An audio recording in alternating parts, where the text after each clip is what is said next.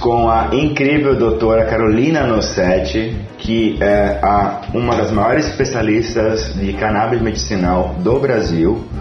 Então, nesse bate-papo, a gente conversou sobre o uso terapêutico cannabis medicinal, sobre o incrível sistema endocannabidinol, que a gente não sabia o que é isso e aí todo mundo tem. A gente conversou sobre como uh, a cannabis medicinal atua no organismo de uma maneira uh, biológica, neurológica e quais os fins terapêuticos que ela pode fazer. Foi um bate-papo riquíssimo em informação. Espero que vocês gostem. Agora com vocês, doutora Carolina Nossetti.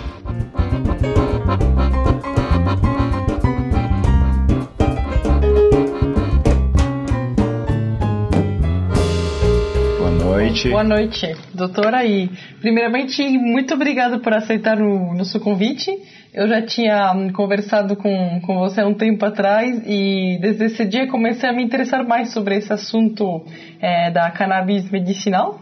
E só para o nosso público saber, você poderia, por favor, se apresentar e explicar um pouco o que você faz, por favor? Sim, primeiro queria agradecer é, a nossa conversa, que bom que a gente se reconectou, Nathalie. É, eu Sim. sou médica, um, trabalho com cannabis medicinal há sete anos. Eu inicialmente me envolvi com essa parte por uma questão pessoal minha. É, eu fiquei nos Estados Unidos quase dez anos. Eu, durante o meu processo de revalidação do diploma, no, fazendo os, os steps, é, chegou uma hora que eu estava estudando muitas horas, 14, 15 horas por dia estava é, com dificuldade de comer e dormir a hora que eu chegava em casa, com muita informação em termos de estudo né, na cabeça. E comecei a buscar alguma ferramenta. E a primeira ferramenta que eu tentei, que era é, uma terapia controlada, é, foi o Zolpidem. Um, aqui no Brasil ele chama Stilnox, nos Estados Unidos é o Ambien. E foi muito efetivo mas foi tão efetivo que eu fiquei é, com uma preocupação de usar uma segunda vez. É, fiquei com medo de ficar dependente química dessa substância e acabei é, não usando mais. Mas buscando ainda né, uma, uma opção, um colega médico mencionou para mim da cannabis. Ele perguntou se eu é, conhecia o uso terapêutico dessa planta e não sabia que existia esse uso, mas fiquei curiosa. Era um médico, é um médico muito inteligente, então eu resolvi é, colocar na internet e entender o que, que, do que se tratava isso. Claro, já tinha escutado falar da, do uso adulto da cannabis, mas de forma alguma eu é, considerei que os efeitos tão conhecidos da cannabis, né, de ficar com fome e ficar no sofá ou ficar com sono, era tão óbvio que eram efeitos terapêuticos, mas eu não tinha feito essa conexão é, na minha cabeça. E a hora que eu sentei e li, fez todo sentido que, na realidade, não eram efeitos colaterais do uso recreativo, é, é, o uso adulto, eram efeitos colaterais de uma terapia que estava sendo mal feita em, em alguns casos, né? Uh, uh, no, no, sentido que se a gente usa a planta da maneira certa, a gente tem respostas muito positivas. Então eu acabei me envolvendo com, com a cannabis por, por essa questão, uma questão pessoal, precisava é, é, achar uma solução para eu ter um sono mais tranquilo é, é e, e, acabei me envolvendo na parte é, também de é, entendimento da terapêutico.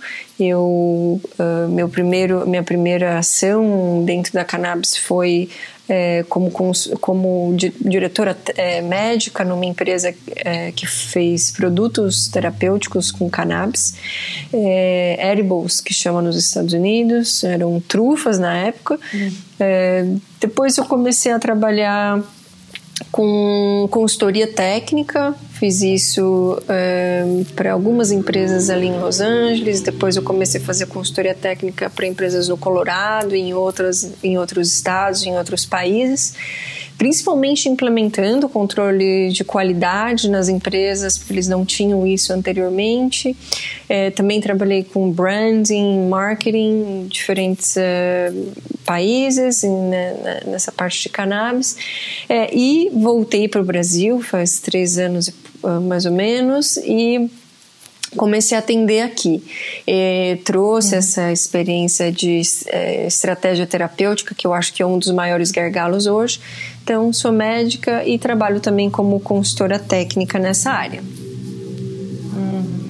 Uma pergunta que me deixou um pouco curiosa. Quando você começou a trabalhar lá como consultora para edibles, era em que época mais ou menos? Já estava começando a, a, legalizar esse assunto é, é, da cannabis medicinal, da cannabis é, para consumo recreativo também nos estados? Como que era a situação? Sim, é, eu tomei essa decisão em 2013, que esse era, essa seria assim a minha que eu dedicaria a, a, a uma parte do meu tempo para isso. Eu acabei dedicando de forma é, integral. Me mudei de é, Nova York, onde eu morei com seis anos, em Manhattan, para Los Angeles para participar desse projeto. Fiquei em, na Califórnia dois anos e meio, entre Los Angeles e Santa Mônica. E lá hum, já se tinha, é, Nathalie, a cannabis, o uso terapêutico da cannabis, né? Então eu não uhum. precisei é, é, adaptar nem nada, o uso, o uso recreativo não existia nessa época ainda. É, mas quando a, a, a, um pouco tempo antes de eu sair dos Estados Unidos houve a votação né, e a a permissão do uso recreativo ou uso adulto da cannabis é, na, na, na, Califórnia. Então eu peguei a votação, peguei a votação do Trump e da, da Prop 64, se não me engano, que foi a, a que uhum. permitiu o uso adulto da cannabis na, na Califórnia. Então já, já era o, o, já existia o uso adulto na o, desculpa o uso medicinal no estado da Califórnia quando eu comecei a trabalhar com isso. É, você é, faz uma diferenciação, eu notei, entre o uso terapêutico, medicinal, e o uso adulto. Eu, eu percebi que você evita o termo uso recreativo, que eu achei bem interessante. Eu vi uh, em algum lugar você comentando sobre isso. É, e eu percebi agora que você fez essa mesma correção do uso adulto.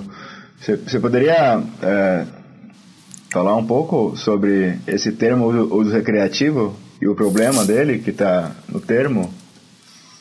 Sim. É, o, o termo só não é o termo certo. Porque sempre quando a gente fala uso recreativo, é, é, em algumas pessoas a impressão vai ser alguém em cima da mesa se tirando a roupa, se divertindo loucamente.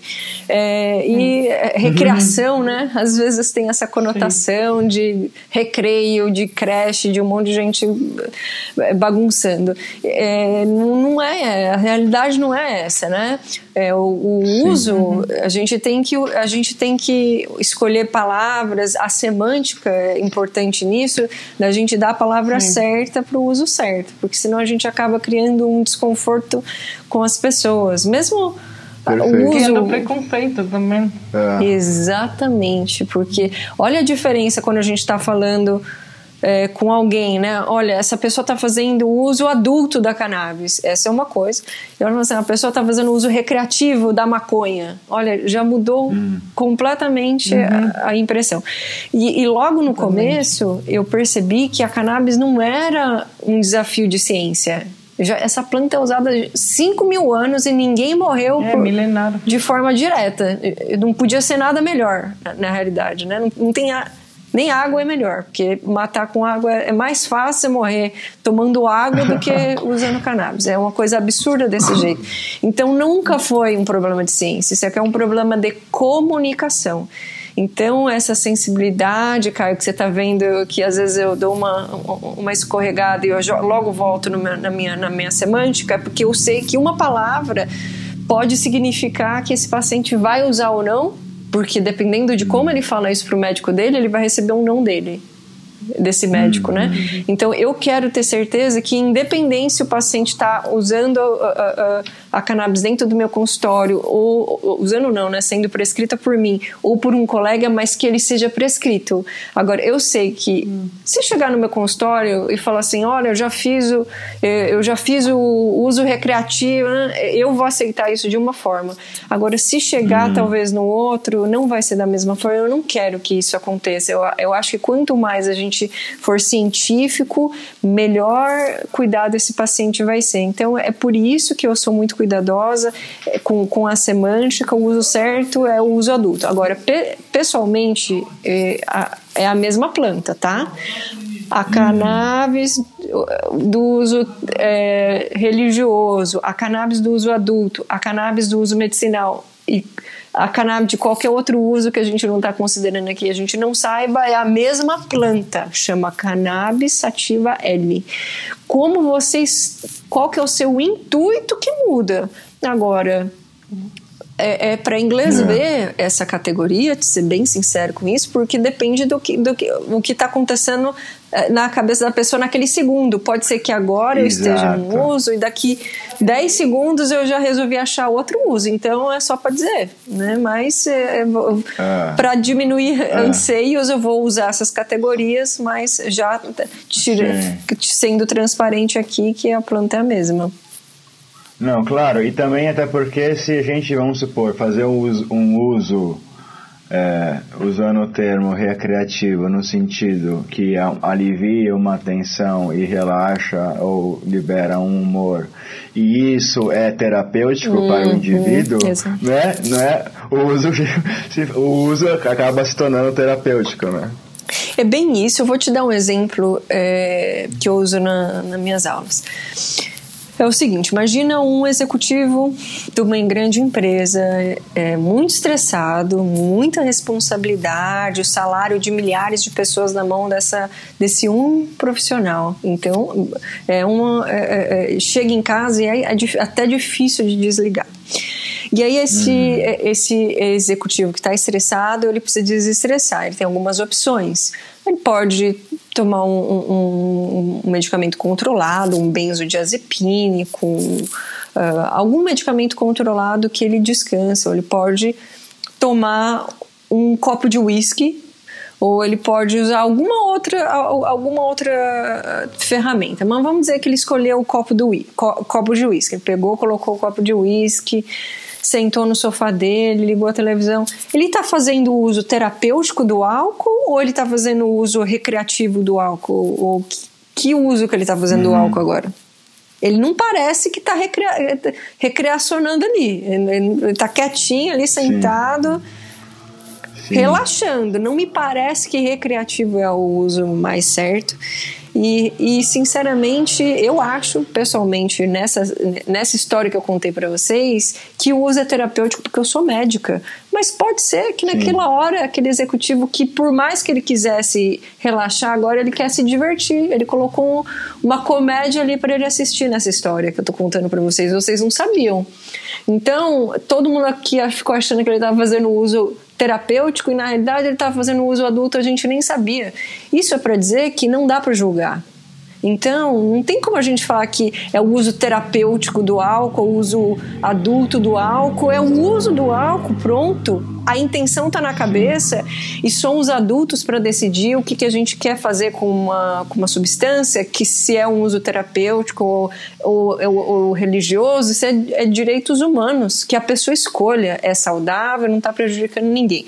Claro que não é a realidade, mas é, é, é somos, somos adultos aqui e eu posso ser, é, ser, honesta com vocês. É, a realidade a realidade é essa, a percepção que é um pouco diferente entre as pessoas, mas a realidade é que somos adultos e teoricamente com álcool e, e com cigarro a gente pode tomar essa decisão.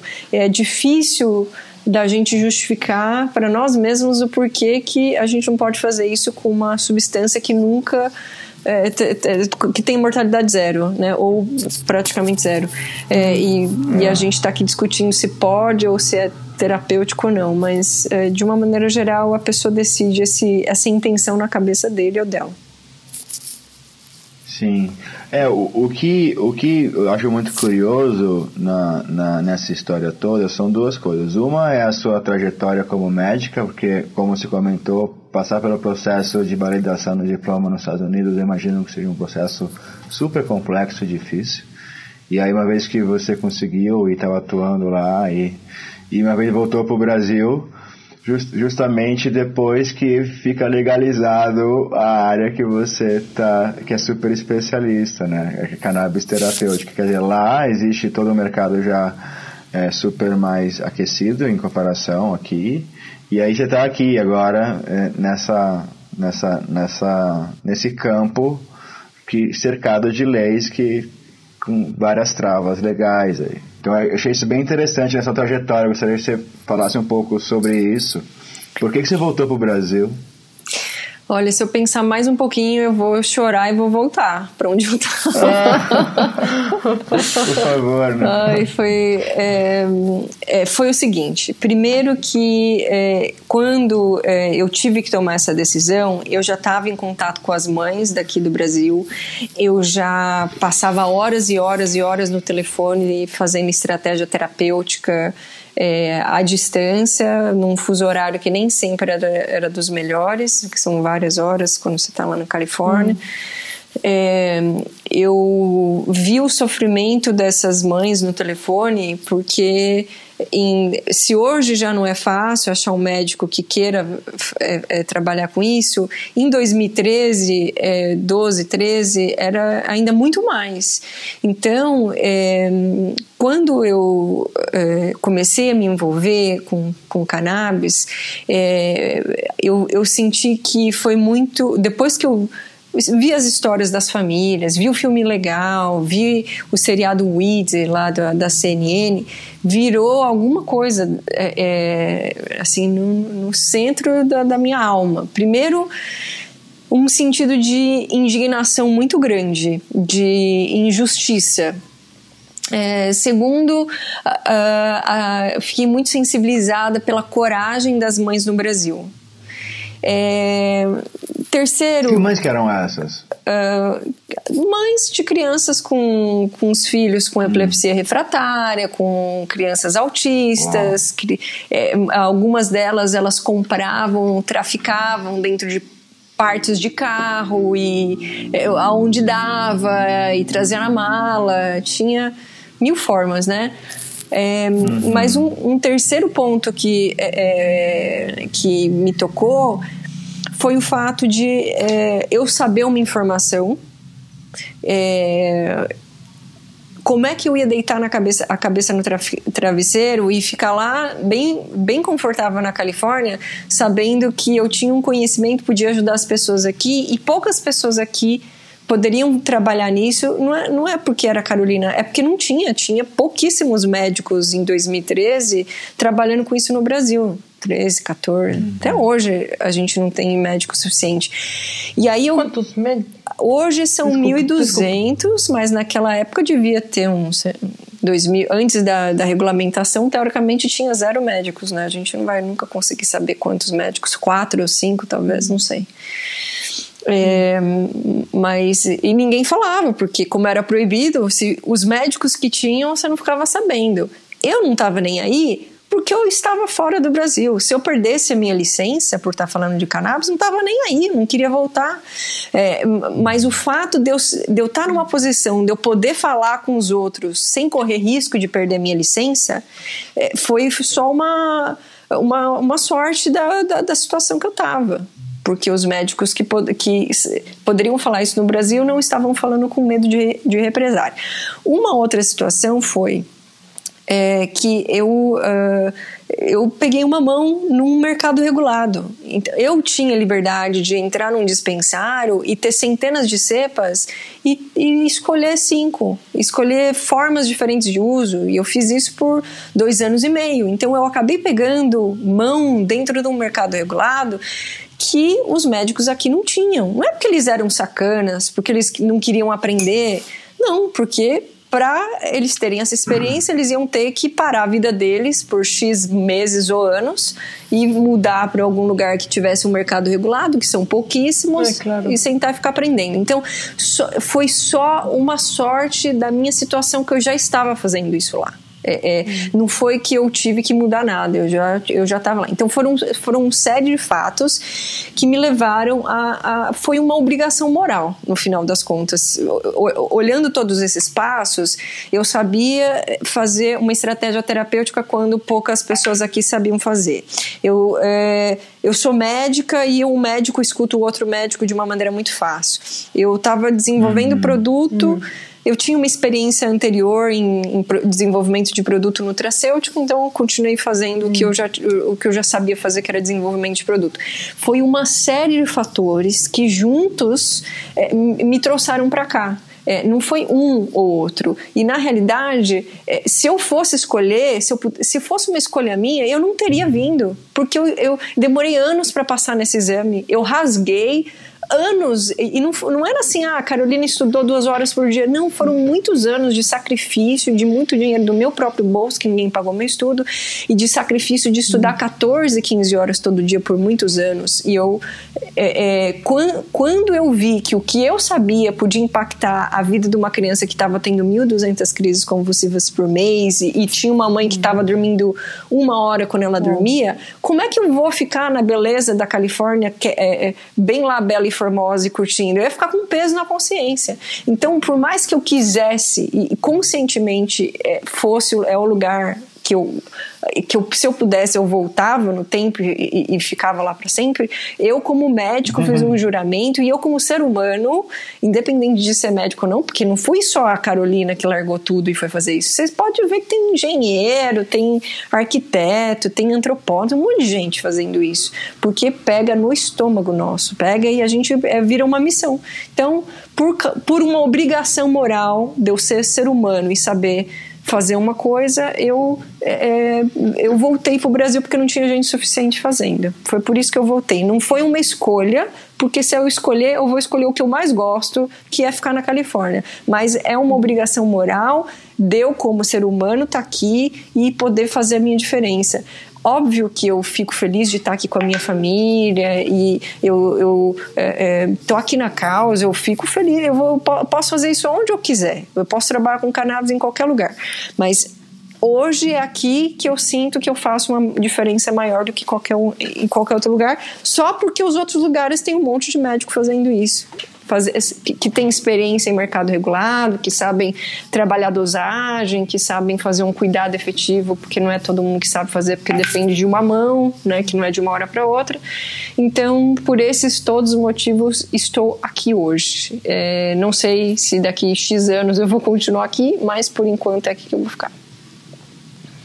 Bom, acho, acho bem corajoso essa, essa, essa escolha que você fez e Acho bem interessante. Também um, quando você fala que é, para tratar pacientes com cannabis medicinal, assim, é preciso de ter um, uma formação, um conhecimento sobre é, o produto, sobre a cepa, é, sobre o, os efeitos que pode trazer sobre é, um paciente. Eu imagino que é, deve ser assim, deve ser, deve ser ensinada essa modalidade já no, no estudo é, medicinal. Já existe, por exemplo, em outros lugares onde já a cannabis é regulada, é, essa especialidade de é, prescrição terapêutica da cannabis medicinal, porque imagino que deve ser é, bem, bem delicado de tratar pessoas com isso. Pegando esse gancho da Nathalie, doutora, é, que eu ia perguntar, é, por que, que você acha que é, os médicos é, precisam ainda ter uh, mais acesso a esse tipo de tratamento, qual passo está faltando aí no seu ponto de vista? Sim. Respondendo a Nathalie, não existe hoje uma especialidade ou um especialista em termos de residência médica. Mas hoje existem sim mestrados nessa área, existem pós-graduações no Brasil e fora do Brasil é, para não dá um título, mas dá uma formação para os profissionais que têm interesse nessa área. É, aqui no Brasil, a gente tem duas entidades, né, a, Federal, Universidade Federal da Paraíba e a Universidade Federal de Santa Catarina, são duas universidades que trazem na sua grade extracurricular é, o conteúdo do sistema endocannabinoide, das implicações clínicas da cannabis, não é no, na grade principal, mas eu acho que já é um grande avanço. Isso é uma, é, é, é, isso é uma conquista de dois profissionais extremamente gabaritados. Uma é a professora Kátia Albuquerque, da Universidade Federal da Paraíba, que liderou isso, hum. esse, esse esforço é, de inclusão de conteúdo extracurricular é, lá no Nordeste, o professor Eric Amazonas, um médico veterinário, é, que juntamente com a sua equipe e outros profissionais, como o Dr. Paulo Bittencourt, doutora é, Patrícia Montagner, que estão é, trazendo educação para os profissionais de saúde lá na, na Universidade Federal de Santa Catarina. E é, o que, que, precisa ser feito, né? A próxima pergunta para a gente mudar esse cenário, por que estamos aqui, é, é, nesse, é, nesse desafio é porque falta educação. Então, a solução, uhum. o que, que o médico precisa? É, o médico precisa ser educado. Isso, se isso devia estar na grade curricular, obviamente de, deveria, porque uma terapia que é, é, que, tão, que é tão segura quanto essa e tão efetiva em casos refratários, para mim, sinceramente, eu, eu não é, é, eu ainda acho um absurdo a gente estar tá discutindo isso, é, é, se a gente deveria usar ou não, porque é tão óbvio que, é, que isso deveria, que é difícil até a gente é, justificar, uhum. explicar como assim não está lá ainda, né? E, isso ainda traz até uma indignação cada vez que a gente pensa nisso, mas é, espalhar a semente. Por isso que quem está aqui nos escutando, eu peço que sejam agentes de mudança também, ajude a espalhar essa, essa história, evangelizar evangelizar as pessoas. Eu, é, essa palavra evangelização tem uma talvez uma conotação negativa, mas é, na realidade é, a gente precisa compartilhar esse conhecimento com outras pessoas. Então, é, compartilhem vocês que estão escutando é, é, esse áudio com, com outras pessoas, absorva esse material, esse conteúdo e compartilhe verbalmente. Se você não quiser compartilhar esse link, fala: olha, escutei a Nathalie falando, o Caio falando, a doutora Carolina falando, é, é, é, e, e eles falaram isso, ou eles falaram aquilo, porque não precisa ser médico para aliviar a dor das pessoas. Às vezes é uma pílula de informação que você leva, a pessoa vai sentar ali no, no computador e vai fazer tudo sozinho depois. Então eu Perfeito. acho que é, o, todo mundo aqui tem uma, uma, uma, missão como ser humano que é, no mínimo, quando você, so, você puder minimizar a dor do outro, você vai fazer. E eu sei que to, 99, ou pelo menos 99% das pessoas agem assim. Vem alguém com dificuldade de atravessar a rua, vocês vão lá ajuda. Vem um vizinho com uma dificuldade de carregar uma, uma, uma sacola, vai lá e ajuda. Vê um colega com dor, compartilhe uma informação, é o mesmo princípio. Hum. E aí, Natália, você fala é, é, da escolha que eu tive. Na verdade, eu não acho que eu tive uma escolha. Eu acho que foi uma obrigação moral no sentido de hum. como que você sabe que tem uma coisa que vai ajudar o outro e você fica quieto. Não, uhum. Isso é ser humano, não é nem não é médico que não, não, é porque eu sou médica que eu fiz isso. Eu, ah, eu tenho certeza que eu faria isso se eu não fosse médica também. Como eu vejo centenas de pessoas que não são médicas que estão largando tudo que eles estão fazendo na vida porque viram um vídeo, porque viram a história de uma criança.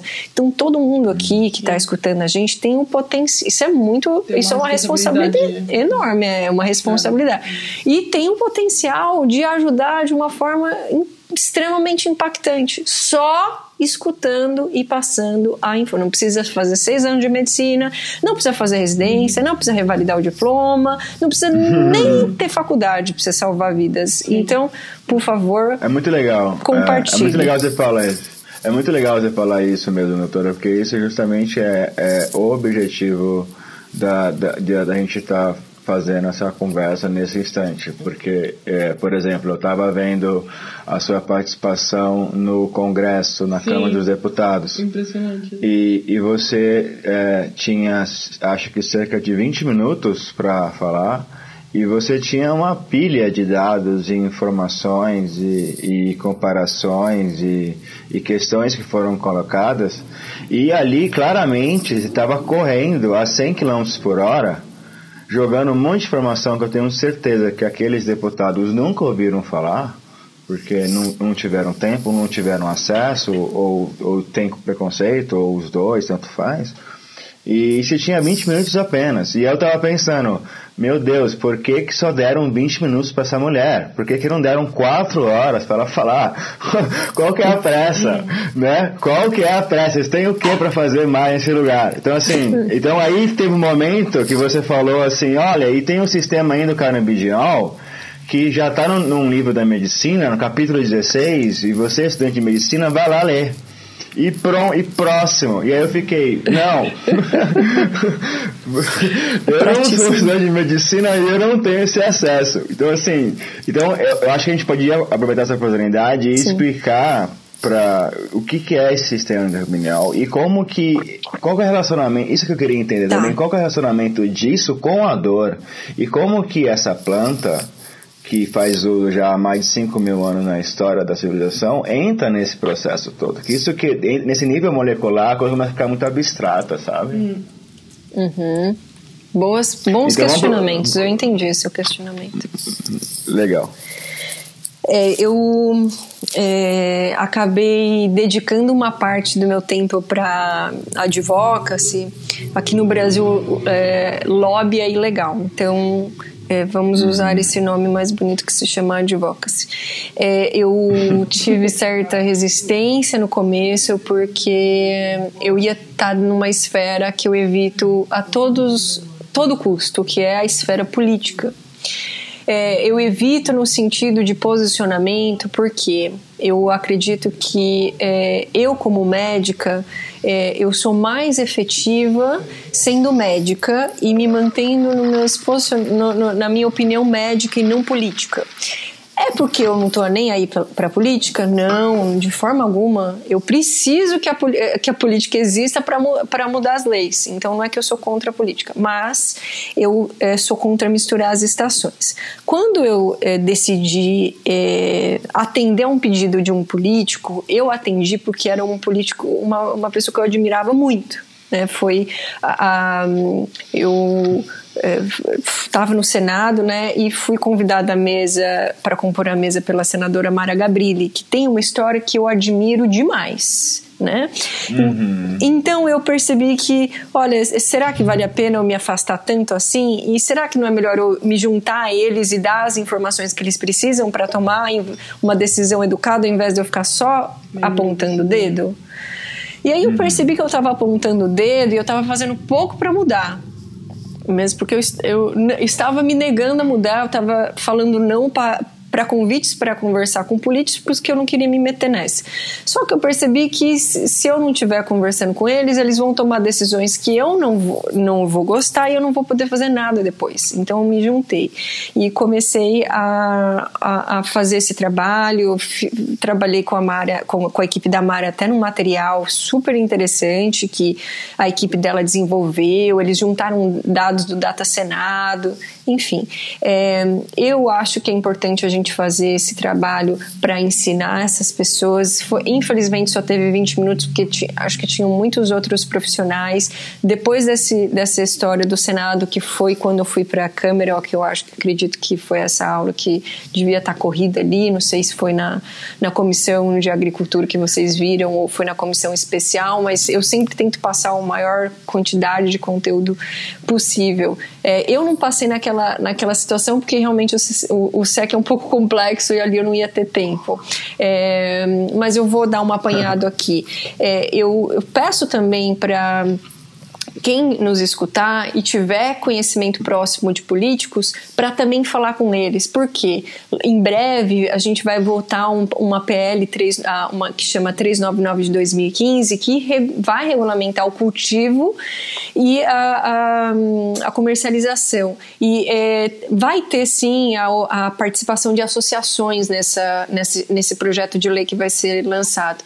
Então, eu também peço para, se vocês tiverem alguma proximidade com deputados federais, que compartilhem o que, que é o SEC, que eu, vou, que eu vou falar agora, e vou falar um pouquinho da planta também. O sistema endocannabinoide é um sistema do nosso corpo que visa ao equilíbrio, é, chama homeostase, né? E como as doenças são o desequilíbrio do corpo, quando a gente leva o corpo à homeostase, que é o equilíbrio, a gente tem o potencial é, de alívio de alguns sintomas que essas doenças podem nos causar. É, é, um sistema que tem enzimas de síntese e degradação, então são compostos que ajudam a formar outros compostos e alguns que ajudam a degradar. É, além dessas enzimas de síntese e degradação, existem os ligantes e os receptores. Os ligantes e receptores eles funcionam como um sistema de chave e fechadura. Então a gente tem essas fechaduras que são os receptores canabinoides no nosso corpo inteiro. E dependendo da onde essa chave que a gente produz, que são os ligantes, ah, dependendo de onde essa chave ligar, qual que é a fechadura que essa chave vai ligar, vai ter um efeito no local dessa fechadura. Então, se essa fechadura tiver no sistema imune, vai fazer uma modulação ou uma homeostase do sistema imune. Se essa fechadura estiver no sistema nervoso, ele vai fazer uma ação no sistema nervoso. Só que como hum. Como a gente tem essas fechaduras pelo corpo inteiro, a chave não fica procurando. Ah, eu só vou entrar na fechadura que tiver aqui. Não. Aonde essa chave achar uma fechadura, ela vai encaixar e ponto. Hum. Tá? que, que, que é no corpo inteiro. Então, se você está usando, agora uma, uma referência, está usando a cannabis para a sua dor de cabeça e o seu receptor está na cabeça, vai fazer efeito na cabeça e vai fazer efeito uhum. na, no, na sua barriga se você tinha uma doença de Crohn também. Vai fazer diferença, uhum. tá? Não é porque você está usando para uma intenção que vai deixar de fazer efeito nos outros lugares. Então, o sistema, em resumo, é isso. O principal desse sistema endocannabinoide é esse, essa parte da chave fechadura, tá? Por que, que é endo? Porque é no nosso corpo. E é endocannabinoide porque a gente produz canabinoides que são as nossas chaves, né? Endocannabinoides é porque nós produzimos essas chaves e a gente tem essas moléculas dentro do nosso corpo. Na planta, a gente tem os fitocannabinoides, né? Que são, okay. inclusive, miméticos a dois endocannabinoides que a gente tem no nosso corpo.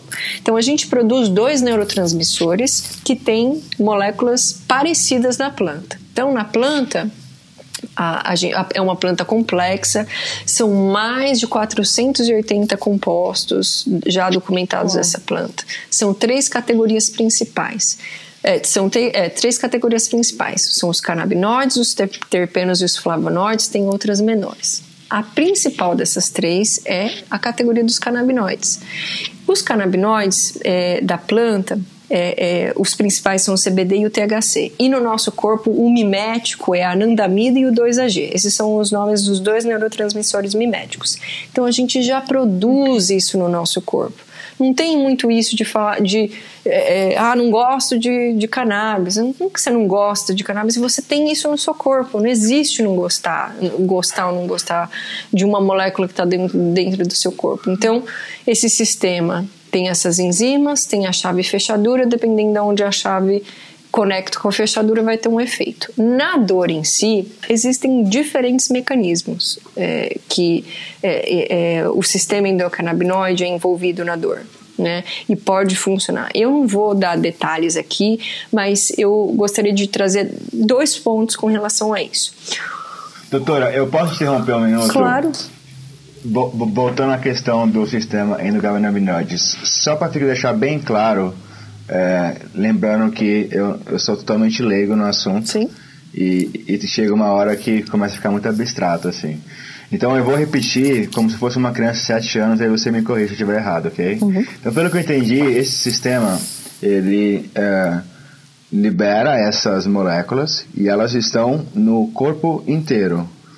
Elas estão, ela, e elas se conectam nos outros sistemas que nós temos, é, endócrino, imunológico, é, digestivo. Então, assim, então para quem estiver ouvindo, tipo, todo mundo tem isso. Isso é uma coisa do ser humano. Então, por que que, por que, que isso me parece ser novidade? Por que que, é, por que que esse sistema não é tão conhecido como os outros sistemas é, isso é uma coisa nova dentro da medicina e ciência ou é uma coisa simplesmente que nunca foi falada e está sendo jogada à luz nesse momento?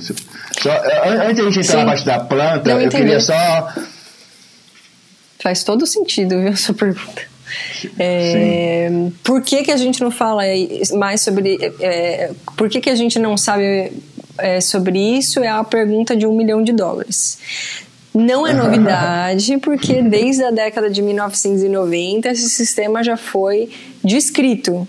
Agora, a, a, o seu espanto foi o, o mesmo meu alguns anos atrás como assim que existe um sintoma, é, o sistema, desculpa, que foi descoberto na década de 1990 e até agora, porque entrou no Dale, naquele livro que eu mencionei na, na, na, na câmera, não faz muito tempo, mas já se sabe desse sistema desde a década de 1990. Mas são ah, várias ações de lobby que foram feitas para demonizar essa planta.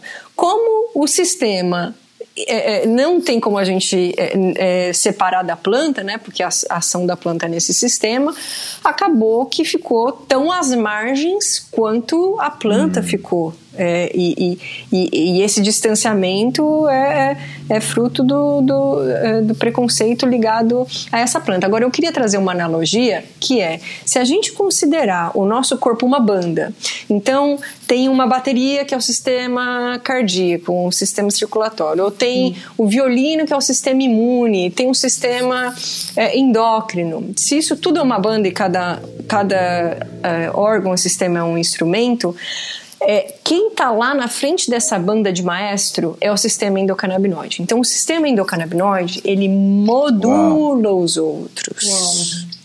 Por quê? Porque o receptor está em todo lugar. Então não tem como a gente separar. E, em todos os outros sistemas vai ter essa fechadura que é do sistema endocannabinoide, né?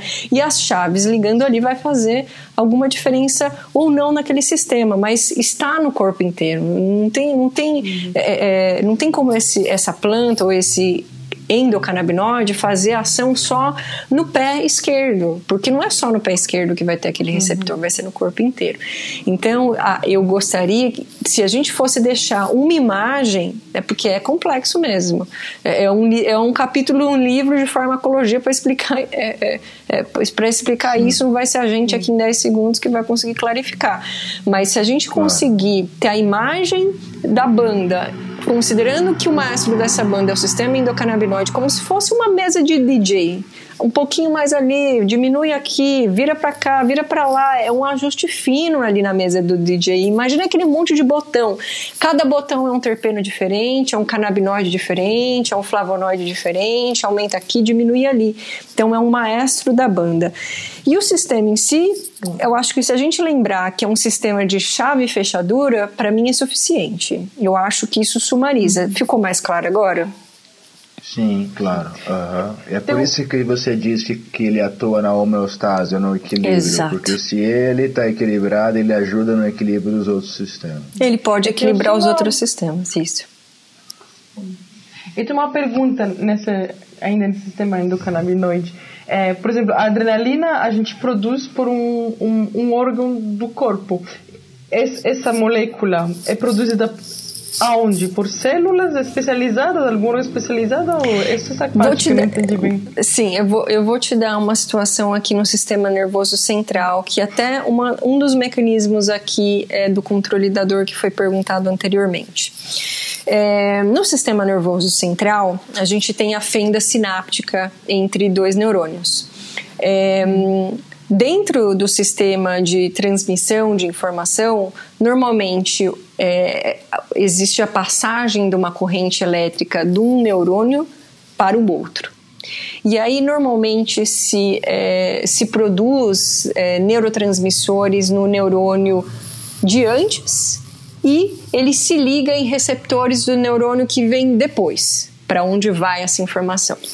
Ali na fenda é produzido também, do mesmo jeito que são produzidos neurotransmissores ali, é, é, é, por exemplo, uh, GABA, dopamina, é, é, a gente no, na, na, fenda do pós-sináptico, então no outro, no outro é, é, neurônio, existe a produção dos endocannabinoides. Então, é, é, uma pequena diferença entre o local de produção desses é, neurotransmissores. Normalmente, os neurotransmissores são produzidos nesse neurônio pré-sináptico, então antes dessa fenda, dessa comunicação entre o neurônio e o outro, uhum. mas no caso do sistema endocannabinoide, eles são produzidos no pós-sináptico, é, no depois, no neurônio que vem depois. É, isso uhum. explica o porquê que a dor pode ser controlada dos canabinoides. Não vou entrar aqui em, discu em discussão do mecanismo em si, mas é um, algo que se chama feedback loop. Então, ele, ele como se ele segurasse um pouquinho a passagem dessa informação, fala assim, olha, neurônio, vamos uhum. passar mais devagar, tá? Porque menos estímulo é menos dor, tá? Em resumo.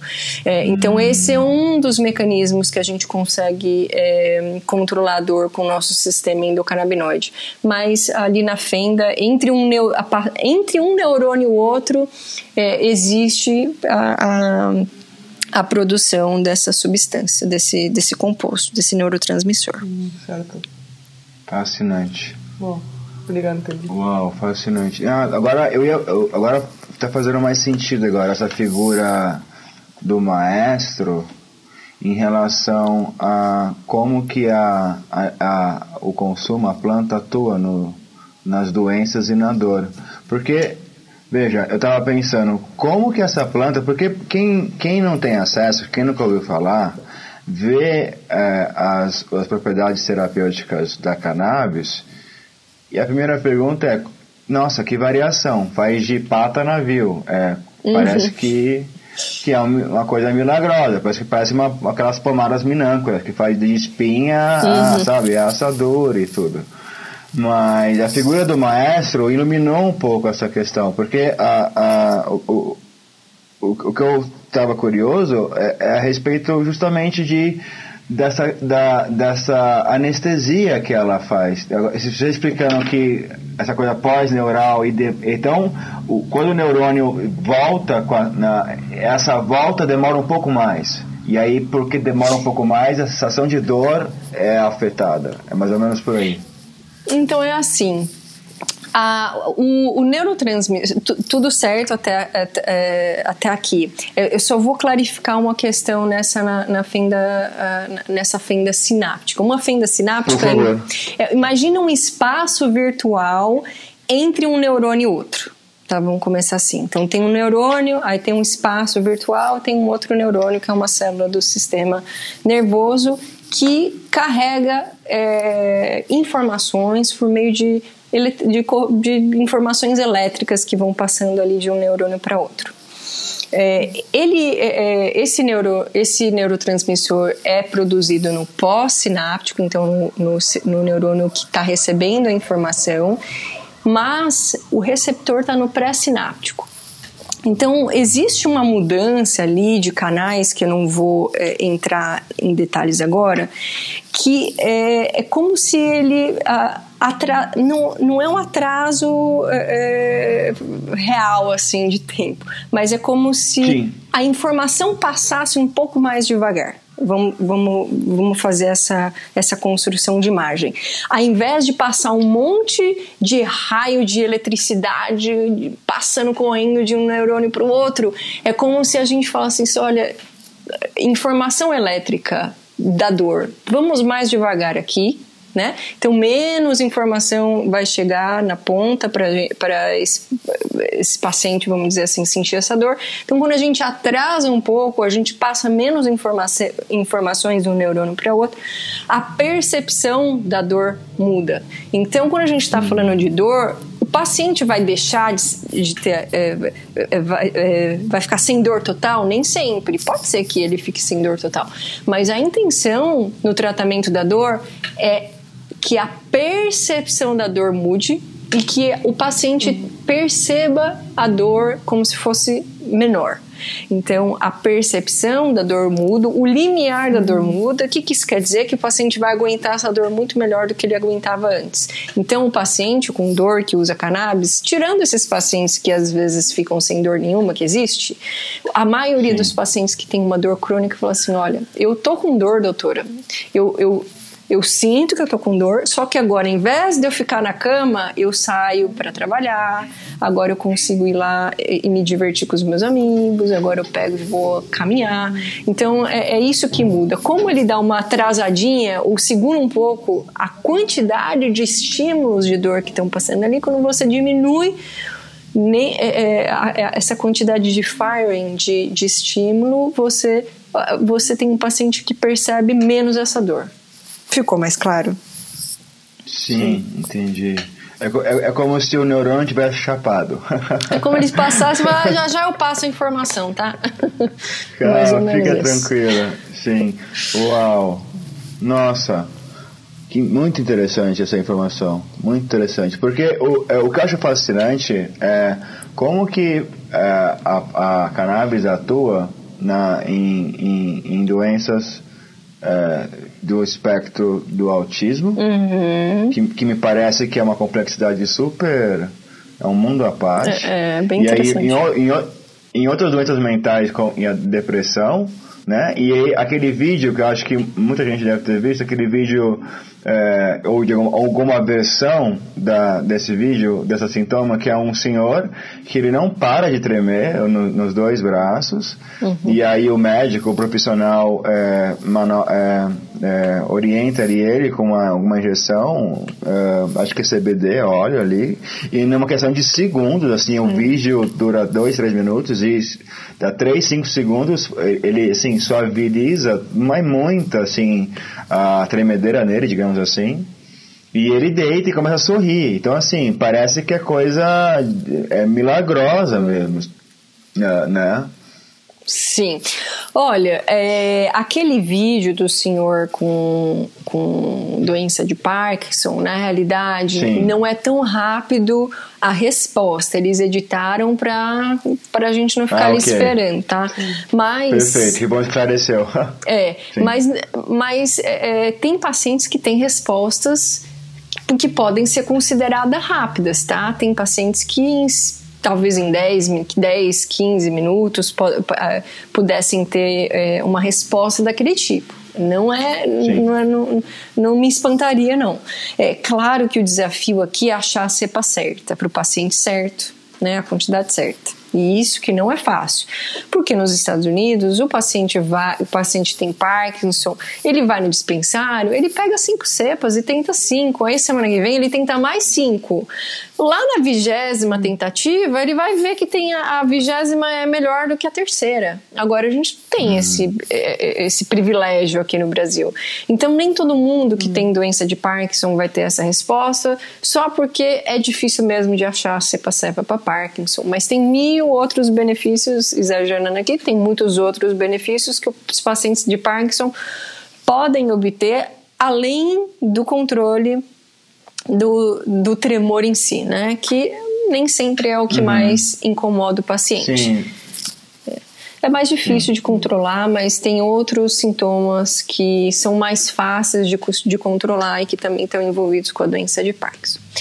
Agora, quando a gente fala do autismo, eu, eu assim, é, um, diria essencial que os pais é, de crianças autistas estudem o sistema endocannabinoide, mesmo que seja superficialmente, que veja o depoimento de outros pais, porque é uma indicação que não existe um, uma medicação na farmácia em específico para as crianças autistas. Essas crianças, elas estão sendo prescritas anfetamina por médicos não, não são os pais que estão chegando na farmácia e pedindo ritalina para suas crianças, ou anfetamina. São os médicos que estão prescrevendo isso e é, os pais estão aceitando, porque não tem outra opção.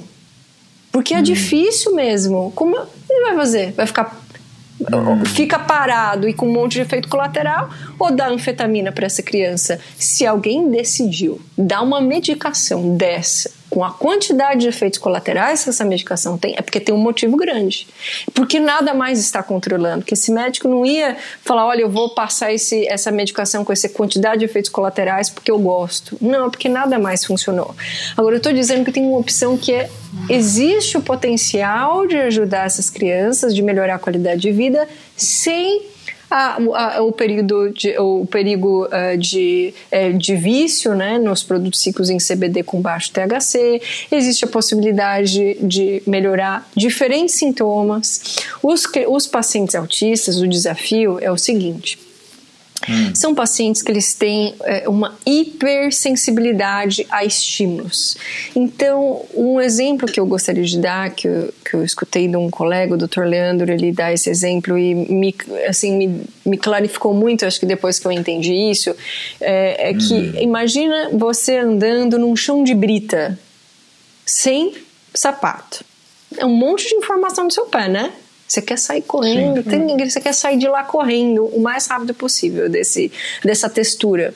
É, o, a criança autista tá num chão de brita é, é, em termos de sensibilidade, de, de sensibilidade auditiva, visual, é, no, no, tato, né, com a pele. Por isso que eles não gostam de, de, de, eles não gostam que ninguém pegue neles. Eles às vezes eles ficam até na pontinha do pé.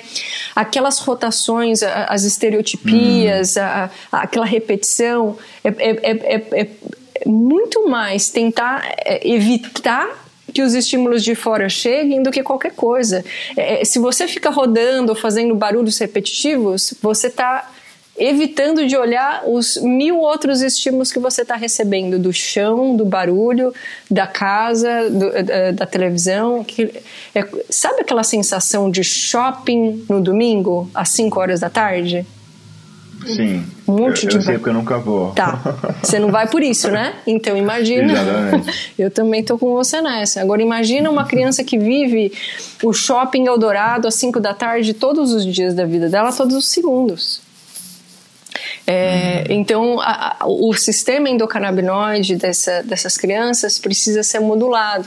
É, é essa, hum. Esse estímulo que eu falei para vocês da dor que vai passando de um neurônio rapidinho é, a, é, é, é, é o mesmo hiperestímulo que essas crianças autistas têm. Então, a gente vai usar o mesmo princípio. A gente vai ficar ali na fenda sináptica com a mão para cima, né, segurando, falar, oh, gente, vamos, o, o, estímulo, vamos devagar aí, uhum. entre um neurônio e o outro, segura a bronca, segura a bronca, para de passar tanto estímulo. Então, é esse o princípio, é, é, da, é do sistema endocannabinoide conseguir filtrar um pouco dessa quantidade de estímulo que está passando de um neurônio para o outro e evitar que essa criança fique com a hiperestimulação. Então, a forma com que, a, que os canabinoides funcionam, entre outros, tá? não é o único mecanismo, mas é de, é, é, é de modular um pouco essa quantidade de estímulos que é que a criança tem, porque é parte do autismo essa é, é, hipersensibilidade uhum. a estímulos externos.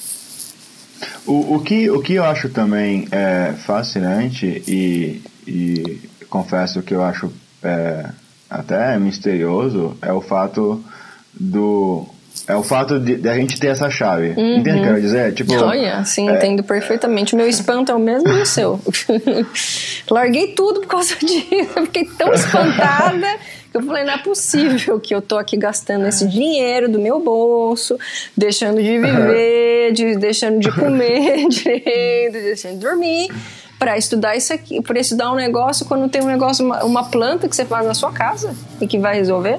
Não é possível que eu estou escutando isso, que eu não precisava nem de fazer medicina para salvar as pessoas. É Sim. espantoso mesmo. É, é e, e, o fato de a gente ter essa chave, né? É. A gente tem essa chave e essa chave se, que se conecta. Uhum. Né? né? Então, assim, eu, então, dentro do processo evolutivo, Isso a gente mesmo. como espécie deve ter tido, teve uma vantagem evolutiva aí. Porque senão ele não teria sido criado. Olha, né? esse, evolutivo, né, o negócio é, é, tão importante, é tão importante que o sistema endocannabinoide ele antecede o sistema nervoso central.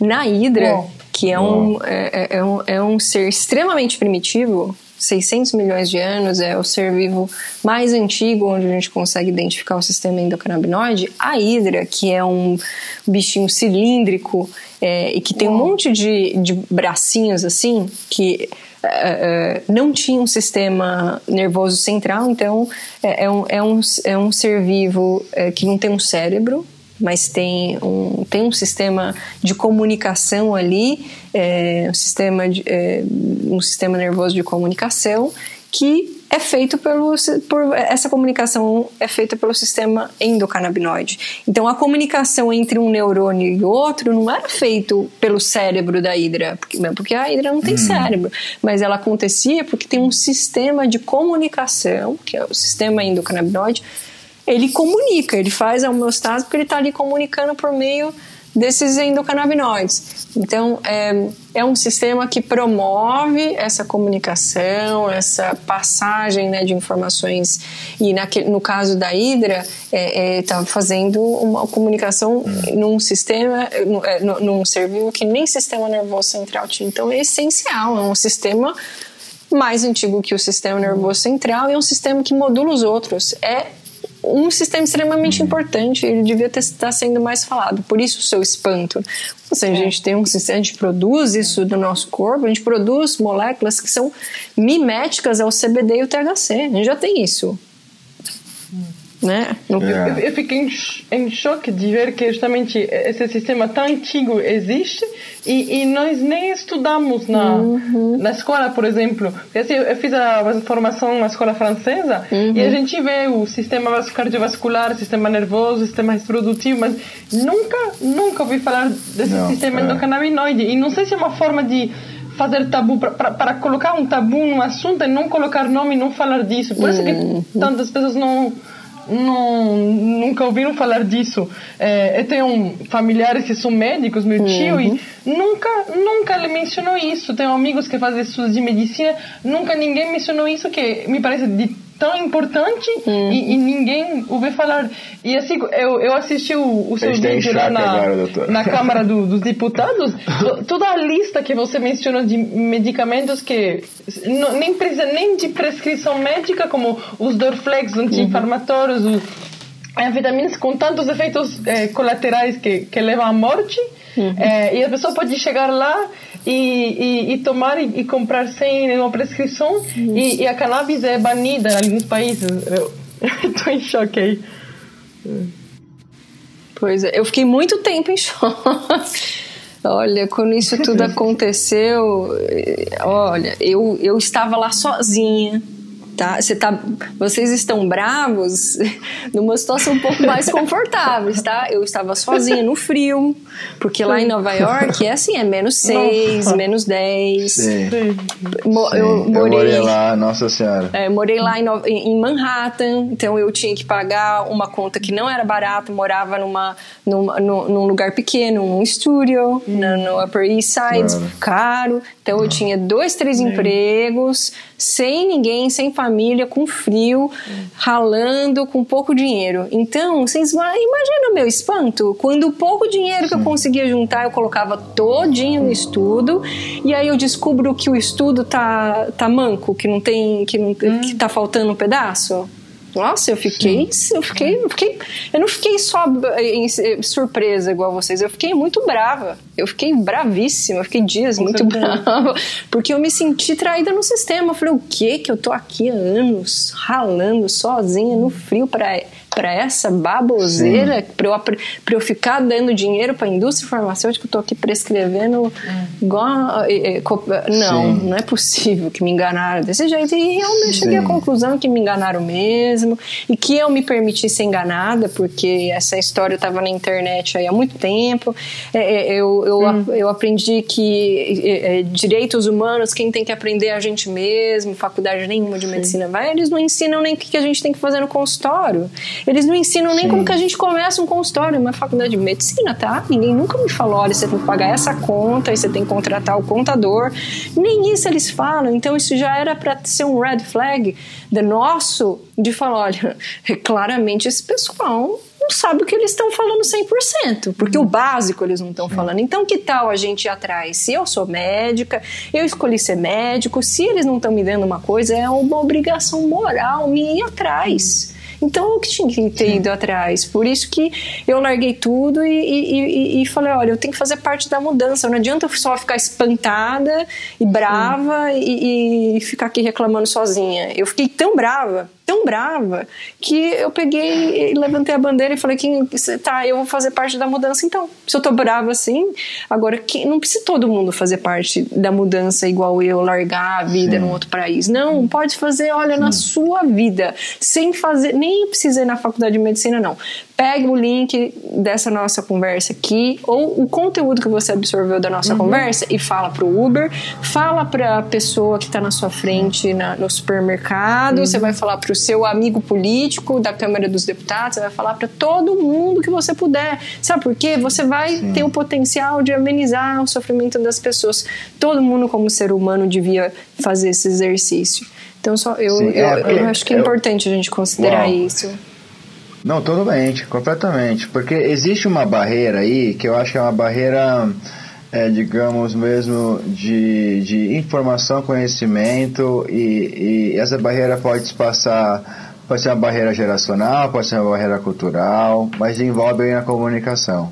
Então, eu acho legal quando a gente fala de dor, porque dor todo mundo tem, né?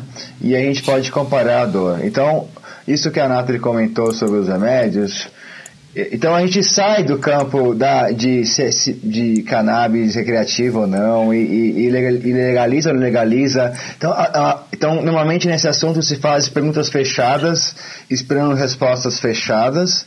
Essas respostas te colocam num lugar, esse lugar é cheio de, de, de chavões, uhum. que, a, que a comunicação já começa troncada por aí. Uhum. Mas assim, então por que estou puxando essa coisa da dor? Porque eu acho isso é, também, de novo, fascinante, que, como tudo que envolve a, a cannabis, que, que a questão Vamos lá, eu, o paciente tem uma dor e aí o médico administra um remédio para ele. Esse remédio é, alivia um pouco a dor ou não, mas depois pode voltar se for uma dor crônica. A questão é a gente perguntar, dentro desse sistema, da onde veio esse remédio, certo? E como esse remédio ele é comercializado e administrado e qual é o custo desse remédio social é, da sociedade e também em termos de é, danos que esse remédio pode causar na saúde do paciente. Porque outro dado também que é difícil de aceitar na primeira vez, de novo, então quebrar essa barreira, que é o dado que dentro da história da medicina e uso terapêutico recreativo adulto da cannabis, o número de mortes é zero. Né? Exato. Esse é um, é um, dado, é um dos dados famosos da, da, sobre a planta, mas acho que vale a pena a gente é, comentar justamente nesse contexto da dor e remédio. Ou seja, por um lado, a gente tem remédios como é, a dipirona, como o Advil ou, e outro, outros anti-inflamatórios que têm efeitos adversos, que têm estudos clínicos que mostram sobre isso. E aí a discussão fica aí. E, e, e Neosadina você compra em, literalmente em padaria, do lado do sonho de valsa. Uhum.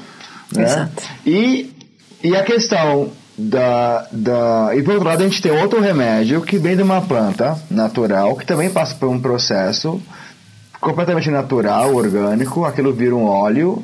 E existe um efeito, uma eficácia assim, que não é inegável. Se você pegar os estudos é, e, e a, a, gente vai disponibilizar a, o, todos os estudos e links que foram comentados nessa conversa, você vê que existe uma eficácia aí, assim, inegável. E o que é, que aí que caiu o queixo, é o número de zero mortes. Uhum. Então, assim, qual como que. A gente tem uma explicação para isso, doutora? A medicina, a tem. ciência tem essa questão? Hum. Tem. Chama-se lobby. O lobby hum. da indústria farmacêutica, da indústria têxtil, é, houve um hum. lobby por causa de é, é, racismo também, né? Weslinger é, era um burocrata americano que é, na década de 1930 fez parte né, da, da, do, da jornada de proibição dessa terapia nos Estados Unidos. Ele é, tinha um interesse, cada um tinha o seu interesse, tá? Esses uhum, interesses de uhum. lobby. É, mas ele em si, ele entrou num escritório americano que era um escritório que perseguia quem produzia é, o álcool, né? Isso foi durante a proibição do álcool. Quando acabou a proibição do álcool, ele ficou sem verba no, no, no escritório dele. Então ele precisa, ele precisava prender alguém, ele precisava justificar a verba do departamento dele. E ele era extremamente racista contra negros e mexicanos. Ele era tão racista que em algum ponto da carreira dele, ele recebeu uma carta do Senado americano, de um outro departamento do, do governo americano, pedindo para ele maneirar o racismo dele. Agora, imagina você ser considerado racista em 1930? Nossa, 1940, você tinha que ser muito racista, tá? E ele hum. era. Ele era extremamente. Então, a a, a, cada um com a sua com o seu interesse na época. O interesse deste burocrata em específico o Eslinger era prender negros e mexicanos porque eles não tinham dinheiro para comprar álcool do mercado negro. É caro comprar álcool do mercado negro durante a proibição do álcool é só branco rico que pode pagar.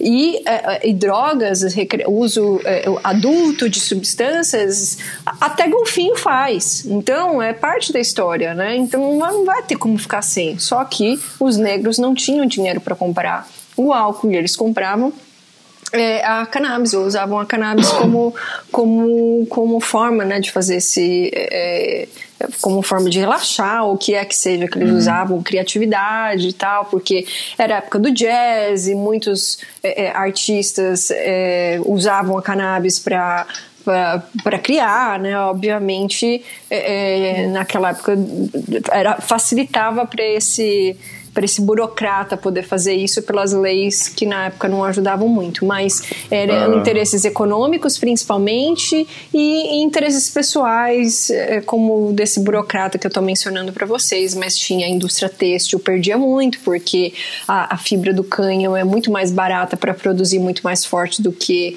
a, a, o, o, algodão, por exemplo, e a família Dupont naquela época tinha investido milhões né, na, na, nas suas plantações de algodão, a indústria farmacêutica estava lançando os opioides, existia essa questão uhum. racial, então eram várias forças poucas, mas com muita verba, e eles fizeram uma, uma campanha difamatória dessa planta muito eficiente, que foi, é, é, é foi inicialmente por meio de filme, né? Tem um, teve um filme que chama Reefer Madness, que mostra as mulheres brancas é, é é, perdendo completamente o equilíbrio e se jogando nos braços de homens negros e aquilo naquela época era muito ofensivo para os homens brancos e é, dava para ver assim que as pessoas ficavam possuídas ali quando usavam no filme, usavam a cannabis, era uma, uma coisa que é assustadora, qualquer um que vê aquele filme, não conhece a cannabis, fala, oh, eu vou sair correndo dessa planta. Então foi uma campanha muito bem feita, muito dinheiro foi investido e, e eu acho que foi a campanha mais eficiente de marketing que já foi feito. Então eles, eles é. conseguiram. Nossa. Nossa, é, a, a, o, o, a história que eu conheço, em, em parte, é, tem muito o que você comentou agora, mas também envolve é, a indústria do algodão, né? Como você mencionou, Sim. onde, pelo que eu entendi, o cânhamo, que é uma, uma variação da cannabis, né? É, ela tem uma função industrial assim, também que é de cair o queixo, uhum. é, não dá para entender como uma, uma, planta pode ser tão é, é, versátil na sua, na sua função. É, ela, ela, ela pode ela tem uma rigidez, então ela pode usar como móvel, uhum. ela pode usar como uma fibra, né? E, e, pelo que eu tinha entendido, existia uma indústria aí de algodão que estava em ascensão uhum. e teve toda uma intenção de acabar com a indústria do cânhamo justamente para o algodão aí dominar esse vácuo do mercado.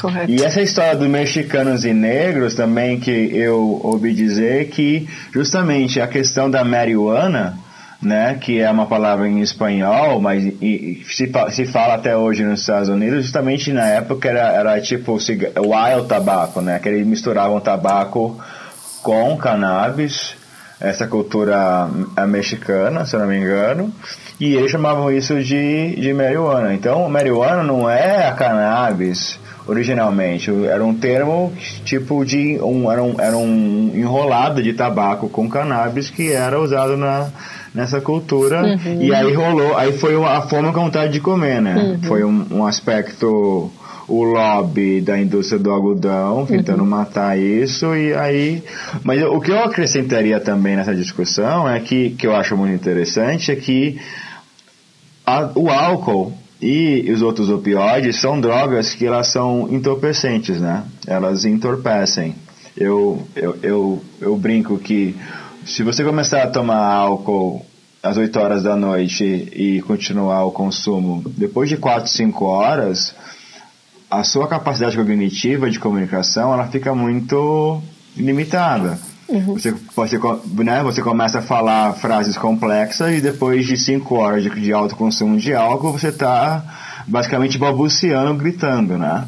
Uhum. É, se, claro, se você se a tua capacidade não for, se fosse baixa tolerância. Uhum. Já, então existe uma certa, e aí já a cannabis, como você mencionou, em algumas culturas, ela parece que ela estimula a criatividade uhum. pra, em, alguns em alguns indivíduos, dependendo da forma de uso. Que eu acho também um assunto fascinante em si à parte, que eu, que eu gostaria depois de tocar, se a gente tiver tempo. Mas, então, eu acho que existe aí um interesse, não sei se é um interesse, se é conveniente, em ter uma droga popular e legal que entorpece a, a população e deixar é, restrita, ilegal e marginalizada uma droga que estimula cognitivamente a população. Faz sentido o que eu estou falando? É, se, se, a gente pensar, se a gente pensar no olhar do político que está querendo dominar, do político Sim. que está ganhando dinheiro com o tráfico, do político que ganha da, de várias indústrias, menos da, da cannabis, faz talvez sentido se a gente olhar pela percepção do, do bolso alheio, mas se a gente for pensar no sentido é, econômico de uma sociedade, no benefício em saúde, hum. obviamente a gente é a gente está falando de uma planta que, como você menciona, é versátil, não é só na parte terapêutica, é móvel, é, é tem avião uhum. feito de cannabis, tem Uau. combustível feito de cannabis, tem plástico, tem Uou. 25 mil produtos, pelo menos, é, documentados. Eu, é, é, é, eu, eu, dei uma, eu dei uma, uma, uma aula ou palestra, enfim, uhum. na na Câmara dos Deputados, na Comissão de Agricultura, é, eu não sei como procurar isso no Google, tá? Mas talvez tentar uhum. isso, Comissão Agricultura, Cannabis. É, e, eu falo é, é, nessa audiência pública é, de um dado do, dos é, democratas americanos, num estudo que eles fizeram, mencionando 25 mil produtos. Tem um outro que eu achei com 50, eu segurei porque não tinha referência uhum. bibliográfica desse, tá? Mas essa citação de 25 mil possíveis produtos é impressionante. É de, é de hambúrguer a combustível de avião. Isso é, é, é uma variedade de produtos. Agora, de novo, a gente vai observar do, no, no bolso hum. de poucos, realmente. Você mencionou né, sobre o cânhamo. O cânhamo, hum. ele é cannabis. Ele uhum. é, é, o cânhamo é uma definição técnica todo cânhamo é cannabis. É, nem toda cannabis é cânhamo. Então, o, o cânhamo é a definição da cannabis com até 0,2% de 0,3% de THC pelo Farm Bill americano. É, essa é uma definição deles. A uhum. OMS menciona 0,2% até 0,2% de THC em produtos ciclos em CBD como seguros e a Anvisa aqui seguiu esse 0,2 ao invés de seguir o 0,3 americano, tá? Mas hemp ou cânhamo é uma definição que, é, que que deram, podiam ter escolhido que era 0.1, mas escolheram que era 0.3 e a gente vai seguir é, dessa maneira. Mas o cânhamo ok é muito versátil. É, é, é, é, não tem potencial de abuso, porque ninguém vai ficar high, ninguém vai ter euforia com cânhamo. É, então eu, eu acho que interesse econômico, sim, de muitos políticos que podem perder dinheiro por diferentes motivos, existe uma questão moral e, e, e que pode ser negligenciada, mas de uma maneira geral é, são interesses econômicos que acabam é, dificultando o, o, avanço e o uso da cannabis nessas, nessas outras utilizações. É, evita que a gente use para mil outras funções que a gente poderia Sim. usar, 25 mil para ser mais exata. E é um, é, é um desperdício econômico para o ganho de poucos. Eu acho que esse é um ponto também que pode atrair muita gente que a priori poderia ser contra a qualquer tipo de uso de cannabis. É o tema econômico, porque se a gente pensar na, no potencial de plantação e manipulação de uma planta que só precisa de solo e, te, e sol para nascer, uhum. né? Uhum. Então, o Brasil, que tem, que tem área, que tem sol, que tem espaço, uhum. Tem problema de, de, de tráfico, tem problema de violência em relação a isso, né? que tem uma população que é, sei lá, é, é, enorme o número de, de, pessoas que têm algum tipo de dor crônica em algum momento da vida adulta. O último número que eu vi é 30% uhum. É, na, na, coluna. Tinha alguma dor, então, assim, o potencial econômico de explorar o mercado né, é um oceano que nunca ninguém nadou. É. Numa, numa região que tem todo o potencial é, ecológico, agrônomo de desenvolver diversos tipos. A gente consegue plantar vinho no bairro São Francisco, a gente conseguiria plantar cannabis, que o weed literalmente é, é a erva do mato, né? Ou seja, dá em qualquer lugar, uhum. é uma uhum. planta totalmente, totalmente resistente, até onde eu entendi. É resiliente. Uh, né? Então existe um apelo econômico nela, existe um potencial econômico que eu acho que muita gente que pulando essa etapa aí da informação poderia se interessar por esses olhos, assim. E aí a gente vai ah, na, na escala legal, né? né? Exatamente. Olha, mas eu acho que isso, da gente da gente ver a bancada ruralista organizando um evento, uma audiência pública sobre cannabis, é, é, olha, bem sincero, é, eu achei, depois da bancada é, evangélica, eu achei que fossem os últimos a me chamarem. E muito me espantou que eles me chamaram. Então, é, eles não só me chamaram, como quem sentou a, a, na cadeira para liderar esse, esse evento em Brasília disse que usava a imunidade parlamentar de deputado para para trazer ilegalmente a cannabis para ser usada de forma terapêutica para pessoas que ele conhecia, tá? Um deputado. Uau! Uau. Tá lá gravado.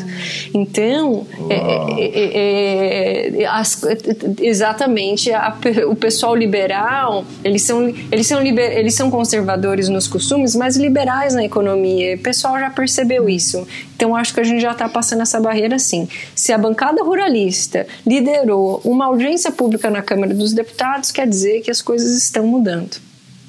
É, nossa, realmente, é um bom, é, nesse sentido é um bom sinal. E uma vez que você vê o seu sobrinho, neto, sei lá, o teu amigo, o teu vizinho melhorar é, com o óleo que você trouxe da Califórnia dentro de um bolso, é. que você vê com seus próprios olhos, uhum. seu tio que tem Parkinson, Isso. muda, né? Muda. É um conhecimento que está à tua frente, não tem como você negar uma coisa que você sentiu. Uhum. É uma coisa, né?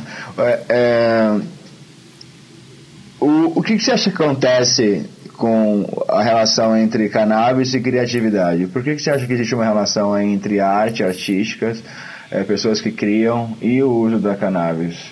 É, você como ainda nesse lado de, do nosso sistema, no sistema de dor e homeostase. Uhum. Você acha que tem uma é, eu não tenho um estudo é, hum. científico para falar para vocês, tá? Eu não tenho isso. Mas o que eu posso dizer é que hum, A cannabis ela relaxa as pessoas. É, a cannabis ela traz plenitude. Algumas pessoas descrevem, né? Olha, eu me sinto pleno, eu me sinto tranquilo, eu me sinto com mais disposição. Esse, esses são normalmente é, é, essas são normalmente formas de, é, de se explicar o que se sente quando se consome hum. essa planta. Então eu acredito que exista um componente é, de desinibição em algumas cepas. De, hum. Quando a gente está pleno, a gente se preocupa menos com as coisas, certo? Quando a gente está feliz e as pessoas nos incomodam, as pessoas fazem coisas que nos desagradam, a gente faz menos cara feia. A gente aceita melhor os estresses da vida de uma maneira geral quando a gente está pleno.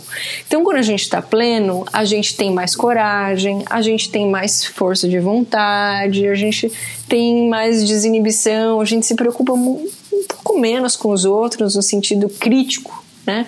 Então, eu acredito que quando a gente está pleno, que é um efeito é, colateral positivo, vamos dizer assim, da, na, da uhum. cannabis, a gente se sente mais à vontade para criar, porque a criação em si é uma retirada dessa crítica, até diria de uma autocrítica mais do que uma crítica externa. Né? Às vezes é uma crítica interna à criatividade é, que, que, que nos bloqueia, né? Então, é, pessoalmente, eu acredito que seja esse o mecanismo no sentido geral. Não são todas as plantas hum. que trazem essa criatividade ou que as pessoas é, é, se é, usem para esse fim, né? não é todo mundo que usa para esse fim, mas acaba acontecendo. As, isso é muito mais acontece, percebe-se que isso acontece. Às vezes é um designer que um dia foi fazer uma criação e tinha usado cannabis e viu que que criou melhor, ou é um artista que, ou alguém que toca um violão e que sei, usou uma cannabis e começou a criar mais. Então, isso não é algo que as pessoas usam cannabis para ser mais criativa, mas eles se percebem mais criativos quando usam hum. a planta. Normalmente é assim que eles descobrem que a criatividade acontece.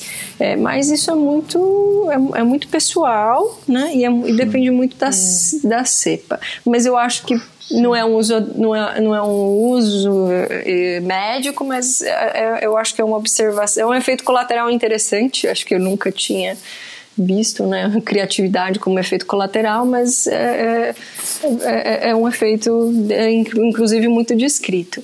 Mas eu acho que é vale né, a, a gente pensar né, nesses outros benefícios dessa planta, não necessariamente um benefício médico, né, criatividade, mas eu acho que é um benefício de uma maneira geral. É, eu sei que tem muito assunto para é, é, a, a, gente poderia ficar aqui muitas horas falando desses efeitos Nossa diferentes. Senhora, é. é mas eu, eu também não quero pegar muito tempo da da, de você, doutora. Já tá assim, então, pra, não, é um prazer conversar com vocês. A gente pode até marcar outras, porque esse assunto, olha, é. tem muita. É, é, tem, tem muito conteúdo. É, e, e eu é. queria deixar aqui uma, uma mensagem antes da gente se despedir de que a, a, gente deve ser agente de mudança como seres humanos. Não estou falando. Estou falando aqui só para os profissionais de saúde. Não estou falando para os profissionais, eu estou falando para todo mundo, porque é, olha, a sensação da gente trazer um alívio para um outro ser humano, da gente diminuir a dor do outro, não precisa ser médico para gostar dessa sensação de fazer diferença na vida de uma pessoa. Não precisa, você não precisa de formação nenhuma é, é, é para isso. Então eu peço com, é, com, que as pessoas escutem essa informação com carinho é, é, de, e considerando que essa informação pode trazer alívio para alguém. e aí eu acho acho que a gente entendendo nosso papel como ser humano, a gente vai conseguir ser é, é, é, mais, eu, eu acho que satisfeito com a nossa vida, quando a gente sabe que, é, que a gente pode impactar. É, também queria deixar uma mensagem aqui curta de que não é só cannabis que a gente precisa considerar no, quando a gente está fazendo cuidado das pessoas, tá? Existe a necessidade de ajuste de alimentação, é, a gente sabe hoje em dia Cara, que é, lei leite, derivados do leite são extremamente inflamatórios. Não adianta a gente querer que a cannabis, se a cana, melhor cannabis do mundo está fazendo uso de produtos inflamatórios, a sua resposta nem sei se vai, se vai ser igual, mas uhum. provavelmente não. É, não sei, mas a, a, chance de um corpo inflamado receber uma medicação é desse, um produto desse fazer efeito é menor. Então, a gente tem que considerar isso. O que mais que inflama além de leite e derivados do leite? O glúten inflama. Não precisa ser sensível ao glúten para o glúten te inflamar, tá? Porque o glúten inflama as pessoas. É, alimentos hum. processados, açúcar, adoçante, mas adoçante hum. faz mal? Faz muito mal. Adoçante faz. É, é, tem muito estudo científico mostrando o quão mal faz. Né? Agora, tem Não substitutos. É muito louco isso. Né? É, tem, é. Muitos, tem muitos substitutos. Então, o substituto para o leite e derivados é, são os leites vegetais. Faz um leite de é, leite de coco, é um leite de amêndoa, é um leite de, de girassol, tem leite de várias coisas. Uhum. Tem calda de agave, que é um substituto aí do, do, do açúcar. É, o glúten, tem pão sem glúten, tem macarrão sem glúten. Então, eu, eu só queria finalizar com, com essa informação que a cannabis não é panaceia, não é um milagre da vida. Se você não está meditando, uhum. se você não está fazendo exercício físico e comendo certo, a chance de funcionar uhum. é muito menor. Então eu gostaria que a gente também considerasse esses pontos a hora que a gente está falando de terapia canabinoide. Queria agradecer a diligência de vocês é, e prazer reencontrar, em reencontrá-la, Nathalie, ou é, reconectar-nos, né? É, da gente se reconectar. Sim, o prazer foi meu. Nossa, e, e agradeço o carinho de vocês. Raquel. Não, muito obrigado. Você encerrou da maneira lindamente. Uh, depois a gente tem muitos assuntos aí que adoraria voltar a conversar e voltar a conversar a fundo, que eu acho isso que, que é legal da, desse tipo de conversa, a gente poder aprofundar o tema, entender é, a, as questões e fechar as caixinhas e espalhar essa informação aí. Então, para quem quiser mais informações sobre o seu trabalho, é, pode procurar o seu site, o seu perfil, tem, alguma, tem algum canal que pode procurar para aquele médico que quer mais informações ou aquele, aquela pessoa que quer talvez é, alguma outra informação, alguma linha terapêutica, qual canal que você tem o meu Instagram, Tem. DRA Carolina Nossetti, doutora é, é, Carolina Nossetti, é, é só o DRA no começo. É, tem é, ali o, o, meu telefone de consultório, no Google também, se colocar doutora Carolina Nossetti, vai aparecer o telefone do meu consultório no Google, eu acho que é uma outra forma de, de entrar em contato comigo, ou pelo meu e-mail, também dracarolinanossete.gmail.com é, Essas são, acho que, as três formas que a gente consegue se conectar. Legal. Bom, obrigado, doutora. Obrigado pela atenção, obrigado pela informação. E só para só para encerrar, é, tem alguma tem algum assunto é, sobre que você acha que vale a pena é, que falta falar, que, que a gente deixou de tem algum tópico que a gente deixou em aberto que vale a pena procurar? Que fica a lição de cada para gente? Olha, eu acho que a gente cobriu a maioria das, da, dos pontos, mas eu gostaria de deixar aqui é, uma indicação de dois filmes. É, um que chama Ilegal, porque eu acho. É, é o outro chamou Cientista. Eu acho que a gente. É, não falou tanto das aplicações clínicas. É, a gente focou mais em dor, autismo, a gente falou algumas indicações, mas tem muitas outras, né? E tem muitas informações das da jornada das pessoas que eu acho que vale a pena uh, quem está nos escutando conhecer um pouco mais. Então a minha recomendação é o filme Ilegal Legal. e O Cientista. Bom, já fica então o gancho para a próxima conversa, que com certeza a gente vai convidar de novo. Obrigada. Você foi um prazer, doutora. Prazer foi meu. E essa foi a incrível conversa que a gente teve com a doutora Carolina Nossetti. Vocês podem achar mais informações sobre ela e o trabalho que ela faz no www.intercam Academy, que ela lidera, que é uma, a, é uma academia, uma fundação, chama International Cannabis Academy, e também no doutora Carolina Nossetti, arroba gmail.com. Até a próxima!